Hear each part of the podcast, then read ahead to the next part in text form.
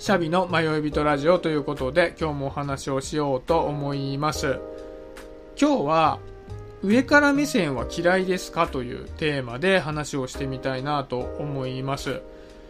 皆さんはどうですかね？上から目線で何かを言われた時にどういう風に感じますか、まあ、上から目線で何かを言われて嬉しいって思う方ってほとんどいないと思うので、まあ、比較的何にも思わないか、まあ、嫌だと思うか、まあ大方そんなところかなと思うんですね。で、これもともと僕が参加しているコルクラボの温度っていう別の番組で同じテーマでね、話をしたんですね。メンバーの3人でそういった話をしたんですけど、まあ、ちょっとその後にね、いろいろ思うこともあったので、ちょっと僕一人でもこのテーマで話をしてみたいなって思ったんです。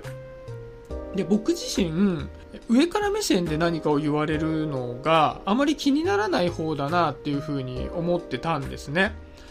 で、その理由は僕自身人と接するときに上下関係っていう概念がほとんどないんですよ。まあこれ人によってはイラッとされちゃうんですけど、年上の人だったり、まあ仕事で上司だったりしても、あんまり僕目上の人だっていうふうに思ってなくて、で逆に例えば後輩だったり年下だったりっていうことがあったとしてもそんなにこう自分が目上の人間だっていう意識がないんですね。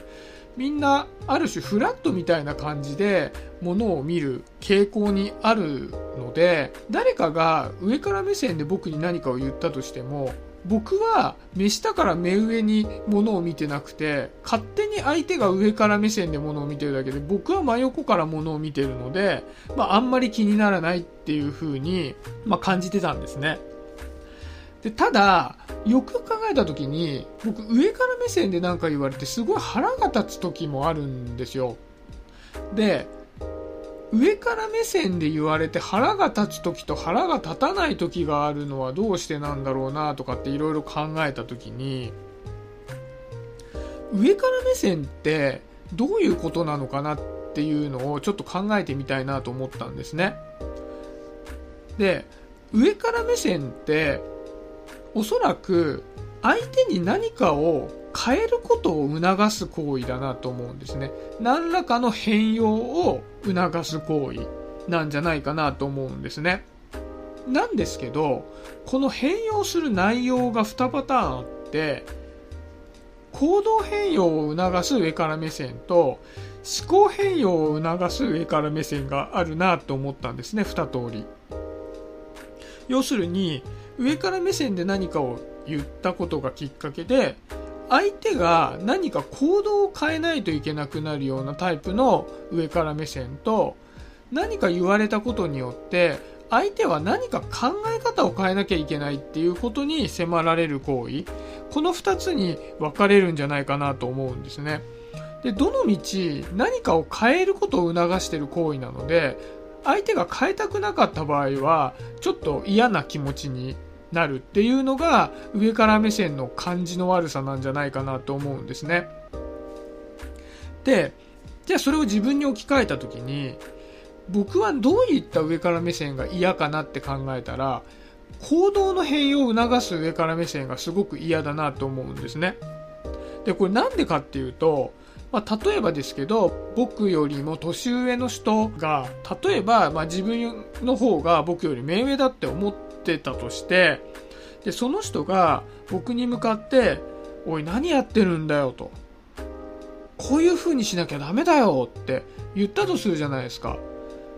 で、そうした時に、こういう風にしなきゃダメだよって言われたことに対して、僕が取れる行動っていうのは、言われた通りにするか、反発して喧嘩をするか、2パターンしかないわけじゃないですか。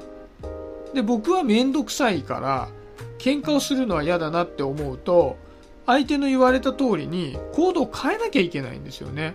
で、そうすると腹が立つわけですよ。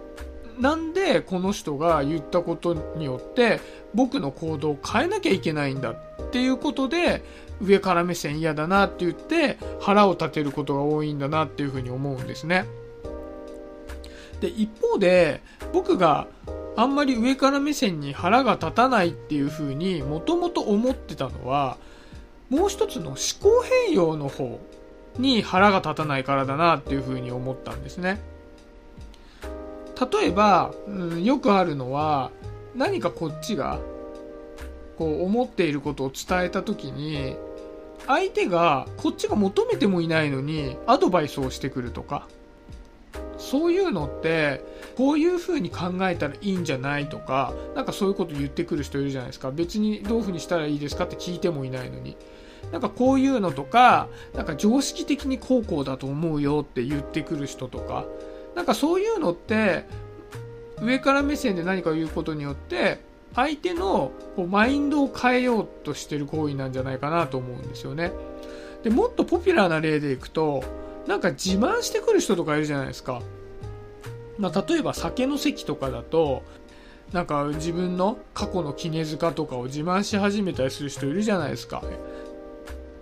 一見なんか自分のペースで気持ちよく喋ってるようにも見えるんですけどこれって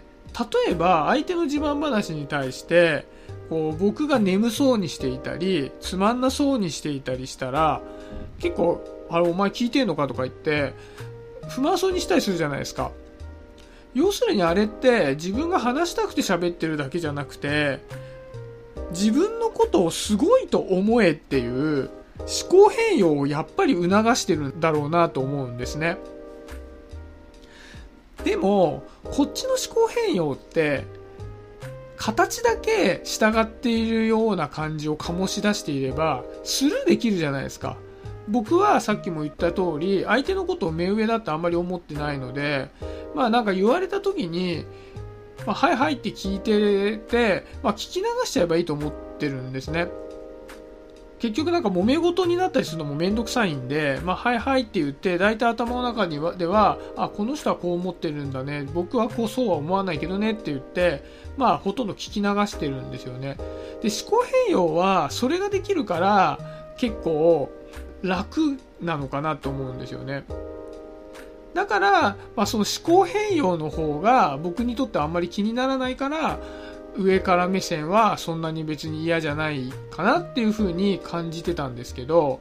なんか結論を言うと、おそらく上から目線で言ってくる人のマインド自体はすごい嫌なんですよね。なんか自分の何かを変えさせようっていう風に思っている行為に関してはものすごい腹が立つんですよ。だから上から目線をどう思うかっていうことで言うと多分僕は大嫌いなんですよね。結論を言うと。なんですけど、まあ、そこら辺は僕の頭の中で済ませられることに関しては全部聞き流してしまっているので結果腹が立たない上から目線の方が多いってなってるだけだなっていう風に感じたんですよね。で、結構あの上から目線を言われるのがもう絶対に嫌だって思っている方は多分僕みたいにチャランポランな考え方じゃなくてやっぱり相手の言ったことを一つ一つ真摯に受け止めてるんだろうなと思うんですよね。なんかアドバイスとか、そういうなんか常識がどうのこうのとか、なんか人生論とか人の道とか、なんか仕事観とかで、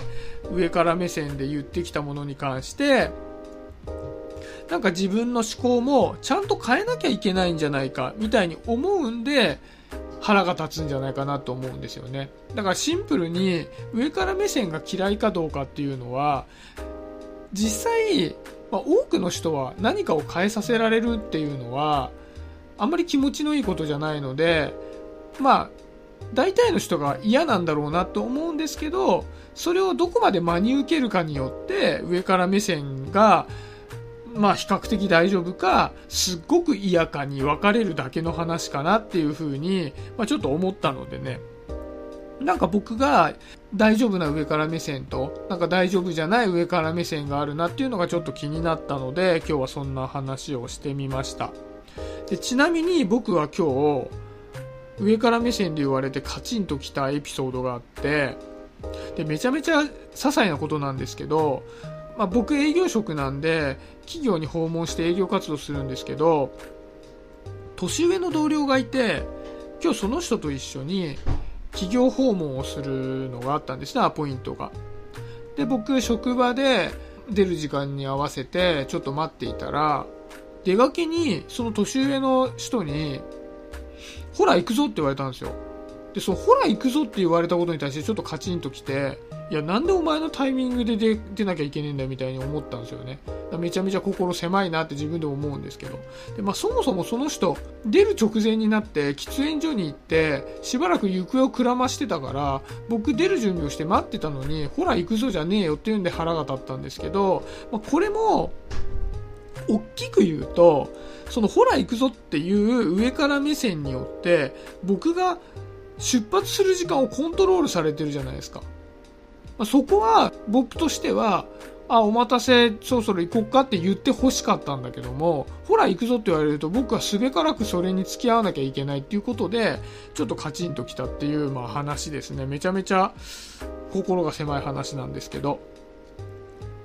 まあ、そんなわけでね、今日は僕がすごく心が狭いという話だったんですけど、まあ、もしよかったらね、みんなの上から目線感も教えてもらえると嬉しいなっていうところで、今日はこんなところにしとこうかなと思います。はい、今日もありがとうございました。シャビでした。バイバイ。